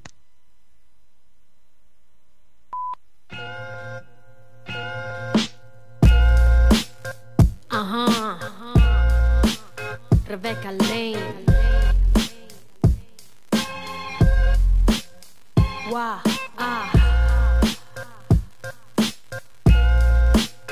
Desde Guatemala. Reina. Perdonen si arruino esta fiesta patria. Esto no es democracia, más bien una falacia. No tienen eficacia las falsas elecciones. El falo que gobierna solo son las erecciones. Son las lecciones de un pueblo sin memoria que se toma las calles pero no lee historia. La verdadera guerra no ha terminado. Los que nos masacraron aún controlan el Estado. A quien conviene el orden que se mantiene. Perdonen, pero el optimismo ya no me sostiene. Hago lo que puedo, pero no es suficiente. Aunque intento, no entiendo al resto de la gente. ¿Qué más das? Igual no me entiendo a mí. Vivo en conflicto y no sé a dónde ir. Si no me hace reír, prefiero no seguir. Si no me vibra el corazón, prefiero huir. No encuentro la respuesta, no recuerdo la pregunta. Quiero claridad, pero solo encuentro penumbra. Pero el dolor alumbra y mis cicatrices brillarán con cada mirada que ambos le apunta. Reina y señora del caos que me habita. A veces tirana, a veces proscrita. La mejor batalla es conmigo misma. Soy autogobierno, mi bandera es anarquista. Reina y señora del caos que me habita. A veces tirana, a veces proscrita. La mejor batalla es conmigo misma. Soy autogobierno, mi bandera es anarquista. Y no voy a hacer arte nada más para complacerles. No voy a censurarme para no incomodarles. Vengo a contar mi historia, no a tener buenos modales. No vine a quedarle bien a nadie. No vine a hacer las paces. No me pongo disfraces. No vine a repetir las frases de organismos internacionales. No salgo a protestar para que la gente me vea. Y luego subir fotos para que crean en la calle hay pelea. Yo no elegí la guerra, pero nací guerrera y lo seré hasta en el día que me muera. Ni perdón ni olvido, aunque la llaga me duela, la llama en el alma me consuela. Ay, no busco un escenario para amenizar tu fiesta. Cada una de mis letras una falla en el sistema. Los dinosaurios duermen con el arte sin protesta. Que se extingan de una vez en el planeta. Que se extingan de una vez, yo.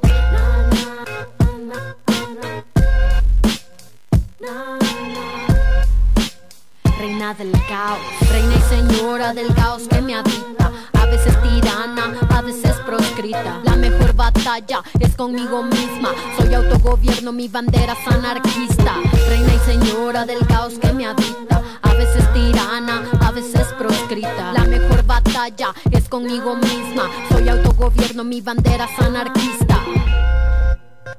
Na, na.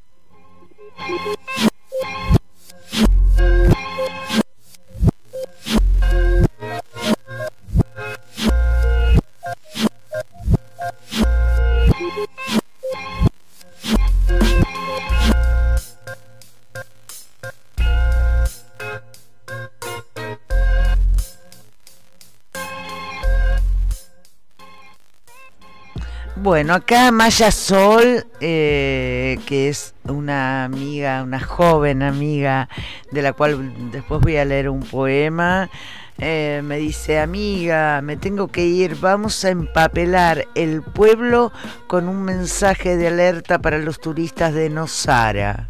Andan pasando cosas feas por estos lados. Ya te cuento mañana.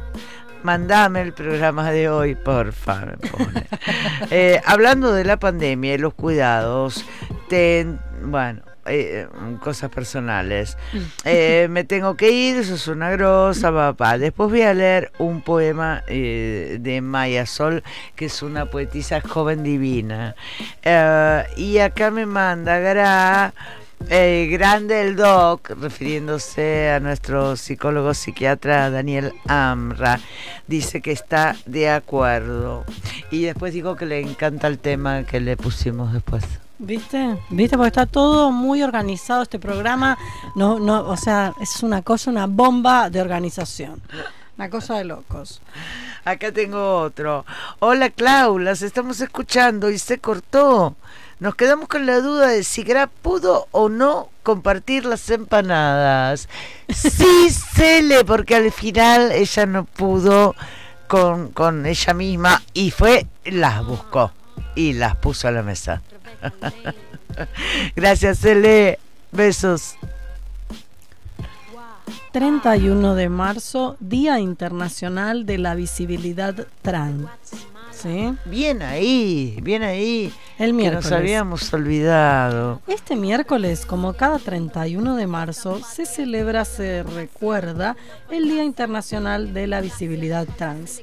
La fecha establecida en 2009 por la cofundadora de la organización transgénero Michigan, Rachel Crandall, fue pensada para festejar la diversidad y visibilizar las contribuciones que las personas transgénero han hecho a la sociedad en todo el mundo. También para reflexionar y concientizar sobre la discriminación y la violencia que pesa sobre este colectivo. Las personas transgénero son aquellas cuya identidad de género no coincide con el sexo que se les asignó al nacer. Aunque nuestro país se ubica a la vanguardia mundial con la ley de identidad de género, que es la ley 26.743, fue promulgada en mayo del 2012, aún persisten barreras discriminatorias sobre, el- sobre este colectivo, especialmente en lo que respecta a los derechos de la salud y el trabajo. ¿sí? A lo largo de los años, las personas trans han sido vulneradas, estigmatizadas, discriminadas y violentadas cotidianamente a causa de su identidad de género. Y bueno, un montón fueron asesinadas y todo esto es una cagada. En este camino han surgido referentes como Loana Berkins, que fue la primera persona trans en conseguir un empleo estatal y en postularse como candidata a diputada nacional. También fundó la primera escuela de trabajo para personas travesti trans. Con el objetivo de conmemorar el Día de la Visibilidad Trans, se hizo una convocatoria en las redes sociales para compartir una foto con alguna reflexión sobre la importancia de la fecha. ¿sí? Este fue el hashtag Visibilidad Trans. Pienso Y con respecto al- con Tehuel, que no aparece, ¿viste? Sí, ni hablar. Eh, justamente en esta fecha Sí. eh, que estamos hablando. Eh, yo lo que creo igual que, que el laburo que nos resta mucho más largo que el tema de las leyes en sí que se puedan poner para proteger, visibilizar este, el tema. Eh, creo que, que, que lo que hay que lograr es la eh, aceptación social, o sea, que ya desde chiquitos a nuestros niñas, niños, eh, les hagamos eh, entrar en el tema como algo espontáneo y natural para que ellos ya tiempo después no lo no lo sientan como algo extraño Yo creo que ¿entendés? es muy, muy, muy importante, me parece, desarmar el tema que ya lo hemos hablado acá y lo trabajamos también en las escuelas, los estereotipos tan fijos que tenemos respecto de qué ser una mujer y ser un varón, que no solo eh, encorsetan a, esta, a las personas que no tienen un... eh, la genitalidad A eso me igual, refiero que es lo más difícil. identidad de género, a eso me refiero que es lo más difícil. a todos, ¿entendés? Porque uno puede mandar el speech a los niños, las niñas, este, esto no es así, bueno, uno puede ser como quiera, pero no pasa por ahí. El tema pasa porque el, el pibito que quiere ser nena vaya al jardín y, y to- porque los niños no tienen problema, los niños lo asumen inmediatamente. El problema eh, son los mayores, los Pasa mayores que, todo, que dicen, "Mm, eh, eh, qué raro esto. No, y hay ¿entendés? cosas los todavía. pibes te digo que lo Y hay aceptan. cosas todavía, mira, lo siguiente, una mamá que tiene tres hijos, tiene un, un hijo varón, el más grande, una hija, la hija en el medio y uno chiquito. Y agarra y le dice a la chiquita, decile a tu hermana que te prepare la merienda. ¿Y ¿Por qué no le decís al varón? Bueno, pero es una No, cuestión pero esto- como eso- más típica, no, digo, No, digo, es una cagada. importante. Pero eso es muy importante. Es muy importante. Y con ese ejemplo hay miles, porque ¿por qué vos asumís que la nena, que además es más No, chiquita claro, que el claro. varón, tiene que hacerle la merienda porque es mujer? Y las mujeres... yo te hablaba- dicen, no, pero las mujeres maduran antes y son No, más no, así. las pelotas, No, culturalmente las pelotas, los tratamos de una manera Claro, esto. ¿no? Asumimos que la hermana capaz que tiene 11, 10 y la chiquita 5. Y le manda la de 10 a que le haga la merienda. Y el otro Bartolo, nunca. Porque, porque es varón, los Sí, varones no, bueno, saben ni hablar. la Yo que igual creo, creo, al menos en mi experiencia personal, eh, eh, mía y con mis amigas de gente ya de mi generación, que tenemos eh, niñas de, de 16, 15, 14, 13, eh, son distintos. Yo te lo puedo asegurar que Sí, son pero yo no muy digo los ni- yo no distintos. digo pero yo no me refería Yo digo los padres, porque son los padres los que estamos ahí reforzando todo el tiempo estos estereotipos, ¿no? Como también regalarle pinturitas a una nena de tres años y que Claro, no, no, a eso me refiero. Yo creo que eso eh, eh, los chiques ya eh, lo están, al menos en mi experiencia personal, con la gente en la cual yo me muevo, que es verdad que no es por ahí eh, el común absolutamente de la gente, pues yo soy me muevo en otro ámbito. Pero me parece que tenemos que Eh, revisar todo. No, no, no. Eh, no me refería a algo tan fácil como eso. Para mí eso ya es fácil. No, pero Eh, no, no.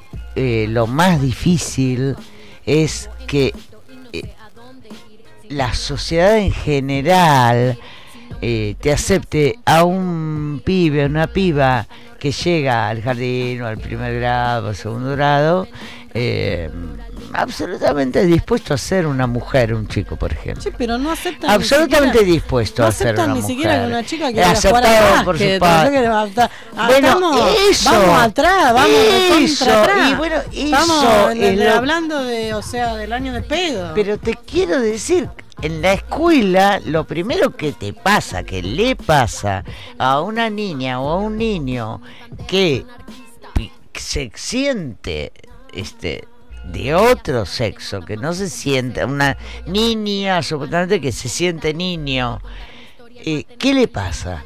¿Qué le pasa con los profesores, con las maestras, con los compañeritos? ¿Entendés? Eso, eso es lo más difícil de, Pero para mí de leyes sí cambiar. son las leyes son súper sí importantes, importante, claro, Porque vos claro. tenés un joven que te dice, bueno, mira, ahora mi nombre es tanto, y el profesor responde, no, pero yo no te voy a decir con ese nombre porque eso está mal. Y el joven le responde, mira, hay una ley de identidad de género que dice que yo, y acá tengo, mira el DNI, así que vos me vas a decir claro. a mí Vos estás hablando en un supuesto en el que el joven esté absolutamente No, pero no es un empoderado. detalle, pero no es un no, detalle. no, ningún detalle. Es Eh, detalle. estás hablando de un supuesto donde el joven, la joven esté empoderado, empoderada. Eh, te estoy hablando desde la infancia más tierna, un, eh, que lo he visto, o sea, eh, niñas, niñes, niños, que chiquititos, tienen, ellos ya tienen, se sienten de, eh, con una identidad de género y van al jardín y de ninguna manera se lo respetan eso, ¿entendés? Entonces hay que ir de, de ahí ya para que la cosa sea una cosa común, Bueno, pero los tranqui jardines- pero y los nadie te rompa la pelota. Pero los ¿Viene? jardines en la provincia de Buenos Aires tienen el mismo guardapolo para todo el mundo, del mismo color. ya fue, no, bueno, bueno, ya fue el rosa y el azul, ya se terminó. Digamos Sí. que es un primer paso. Sí, pero es importante. está los nuevos edificios son con baños universales, como los de tu casa. el No te puedo creer. Sí, los nuevos Eso edificios. no la sabía. Sí, los nuevos planos y los nuevos edificios que hacen hacen para jardines son con baños universales, Muy las bien. escuelas también. Entonces ya no está más todo ese rollo del baño de nena, el baño de nene y todo ahí junto y toda esa historieta. Eh, los listados, por ejemplo, se están haciendo mixtos, no se hacen más de nenas y de nenes. También eso es importante. Es muy importante eso, empezar a No, desarmar. no, a eso me refería, a Hay ir desde abajito, ¿viste? De Porque si vos- abajito, porque a uno se va a las cosas grandilocuentes. Pero que, si vos desarmás, pero si vos desarmás ese primer- No, vamos a la nena y al nene cuando entra al jardín. Educación física es mixta, no es más separado en Muy de bien. Buenos Aires. No, No es tenía más. puta idea de Hace años ya en Muy Ciudad Autónoma de. Buenos Aires sigue siendo separado. Sí, pero si vos empezás a desarmar esta rigidez de estereotipos, como si una nena quiere jugar al básquet, pues que juego, si un varón quiere jugar al, al típico que se supone de mujer que es el vóley, que juegue, y todo esto vos lo vas desarmando, le evitas el problema a todos en realidad, porque no solamente sufre aquel niño o niña trans que tiene una genitalidad que no concuerda con su identidad de género, que quiere manifestar y que quiere que los demás lo reconozcan, sino también con todas esas nenas y nenes que no, no están en este estereotipo así clavado y que le gusta hacer otras cosas, o sea, porque... Pero aparte para que para todos esos pibes se reconozcan entre sí sin ningún preconcepto. Claro. O sea, ahí generás una onda nueva, una historia nueva. Sí. Cuando ya de pibes, los, los pibes, las pibas, los chicos, se reconocen entre sí como sea. Ese, no van a tener el preconcepto cuando tengan Sí. veinte y pico de años, ¿entendés? Igualmente yo tengo toda, toda mi Sí. ficha puesta en la generación de ahora que vienen los niñes, les niñes, Divinisísimos. Y a ver, señora, señor, deje de preguntarle a un nene de 5 años si tiene novia o a una nena si tiene novio. Eso es una barbaridad. Atrasa, atrasa. 5 años, ¿tenés novio? ¿Tenés novia? No, a ver, si no sabes qué decirle a un nene, no le digas nada. ¿Sabes qué? no le digas nada, no hace La falta. verdad que nunca le dije eso. No hables, ten- no, no, no hables. novio. ¿Sabes qué? ¿Viste que hay un dicho que dice... ¿Cómo dice el dicho? No tengo puta idea. Mejor, para, ¿cómo es? Mejor permanecer callado y parecer idiota que hablar y confirmarlo. Totalmente. Ah, Totalmente. Si no Cuando sabes qué decir, quieras hablar, no quédate mudo. Sí, no digas. Pues pues dice, no, pues yo quería preguntarle algo. Pero un nene de 5 años no le podés preguntar si tiene novia o tiene novio. Tiene 5 años. 5. Y no le regale más un pinta de labio, basta. Esa cagada. Tiene re podrida. Esa hipersexualización, ¿viste? Todo maquillado a los 3 años. No. Horrible. Bueno, le podés regalar pinturas al pibe que se haga lo que quiera, No chicas, más. chicos. No, pintalabio rojo no Está regalen más. lindo. Ya nos gusta que más. a un niño no le puedo regalar. ¿Por qué no? No, a los chicos les encanta Bueno, la esa pintura artística sí nos gusta. Nos gusta, a los niños les gusta, a las niñas les gusta. Pero pintalabio no. Pintarse todos les gusta a los chicos, es Sí, lo pero que más les entendés el gusta. rojo para la nena que No, le no, regala. vos Eso, hablás de ¿me la cosa estereotipada Claro, para la nena. Esa rojo. No, hay sí. que regalárselos a todos, a la nena, a los nenes, que se pinten todos. Eso sí nos gusta. A mí me encanta. Bueno, hablando de gente joven, acá operador colgado, vamos a leer un poemita muy lindo sobre la risa. Subir fotos pa' que crean en la calle hay pelea. Yo no elegí la guerra, pero nací guerrera y lo seré hasta en el día que me muera. Mi perdón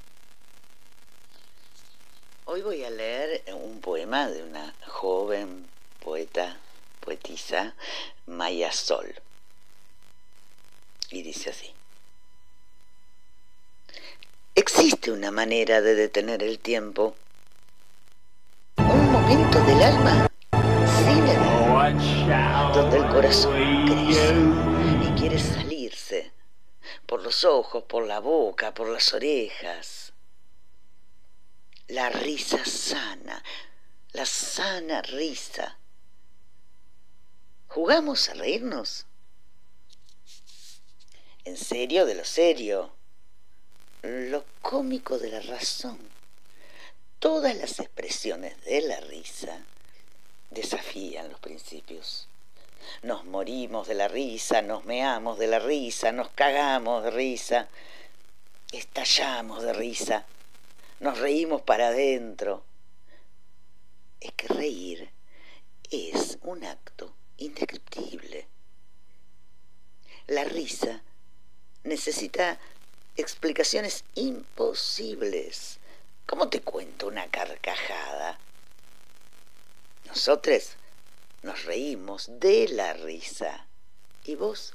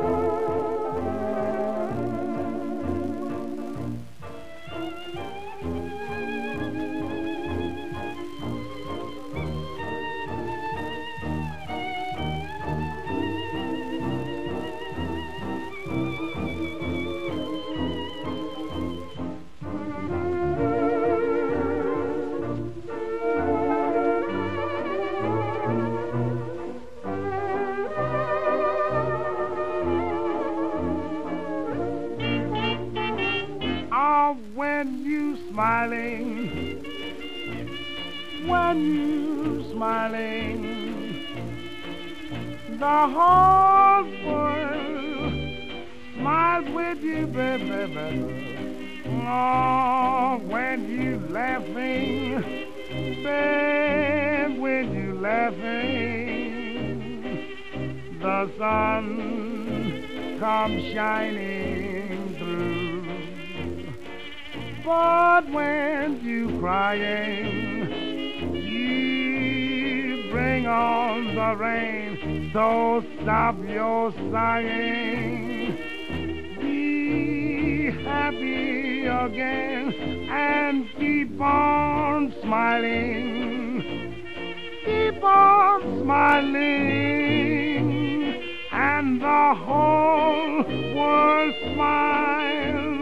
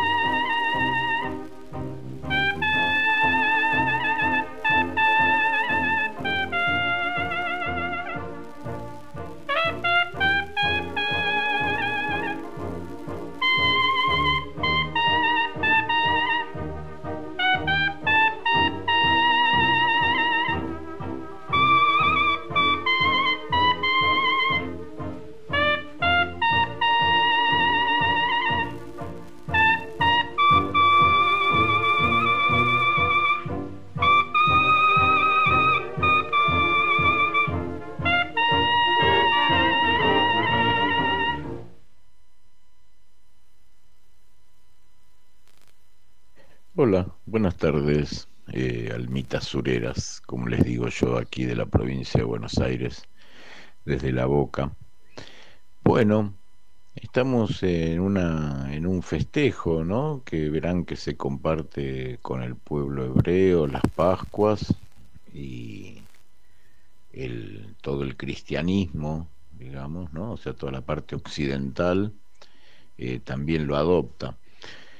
Si vamos mucho más atrás, mucho más atrás, en la era paleolítica, eh, casi todos los monumentos, inclusive los megalíticos, Stonehenge, o como, como se pronuncie correctamente, eh, y otros, inclusive las espirales que vean grabadas en piedra, siempre simbolizan el movimiento del sol, ¿no? Entonces, parte del estudio, de donde también se va originando la astrología, es de este conocimiento, este reconocimiento de nuestra necesidad de sincronizarnos con los planetas, con lo cósmico, ¿no?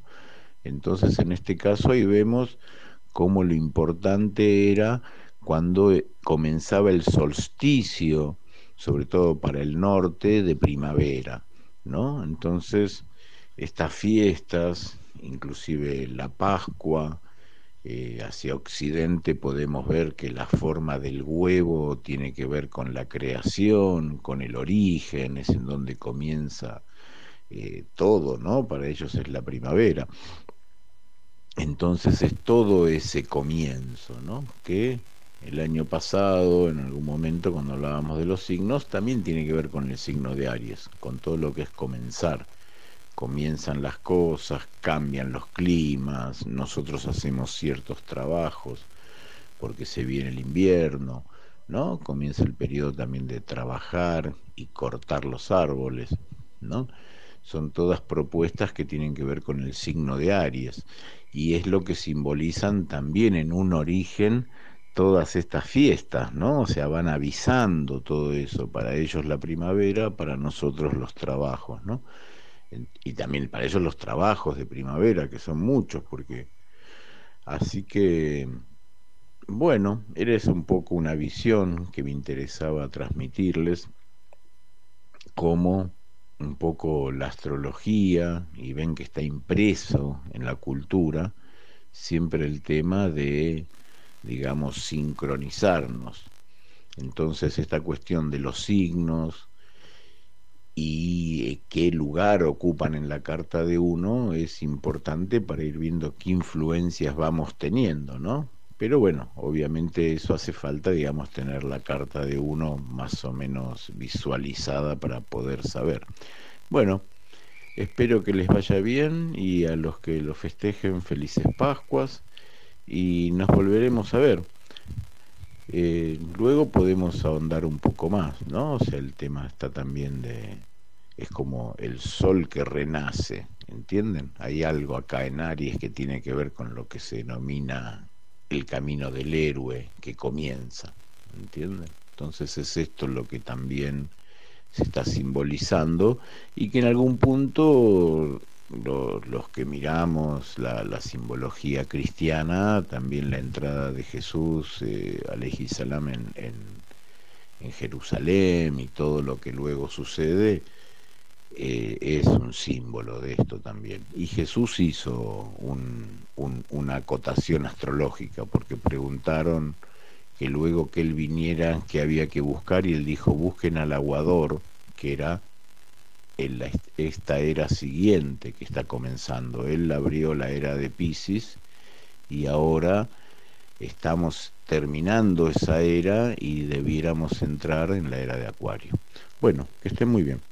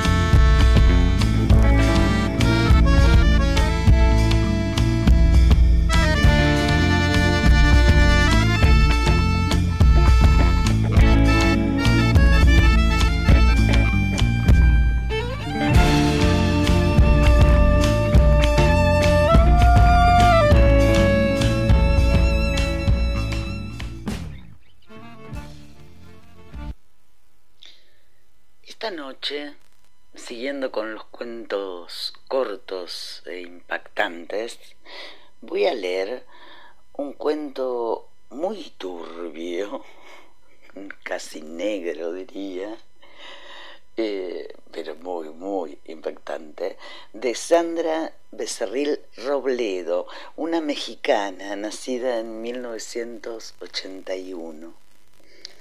Y el cuento se llama Economía. Amo mis libros. Los he amado desde el primer día que aprendí a leer y los amaré por siempre. Hace una semana a mis papás se les metió la loca idea de que habría que vender mis tesoros, pues todo está muy caro, el sueldo de papá ya no alcanza, la escuela de Carlitos es muy cara, la gasolina subió de precio, ya no es tan sencillo colgarnos de la luz de los buenos vecinos, la carne cada vez es más y más cara, no alcanza para comer. No lo quise entender hasta anteayer, cuando las tripas me rugieron de hambre.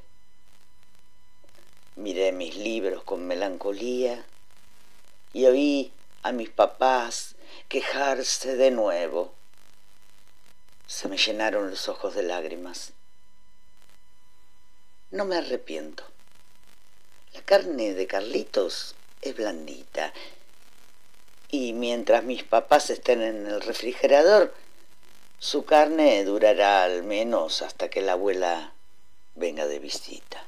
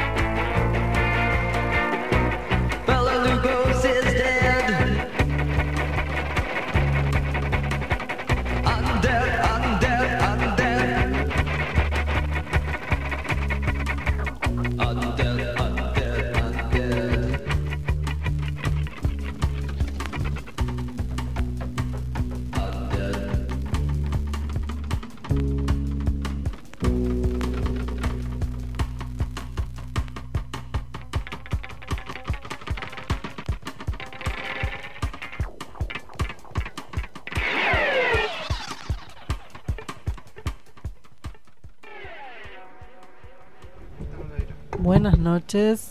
Ha sido un Eh, ya que yo te despedís. Ha sido un placer compartir este espacio en FM La Rodante, en la comunidad terapéutica. Mejor no hablar. ¿No te olvidaste de decir nada? No me olvidé de decir nada y bueno, eh, sigan comprando pizzas si todavía no compraron. Dale Y con que- la pizza. Te voy a pedir que me hagas publicidad de mis empanadas. o Y sea, sí, ahora. sí. Y bueno, y que todo les vaya bien y no le den huevo de Pascua a los perros. Mm, no. bueno. Eh, felices Pascuas. Chao.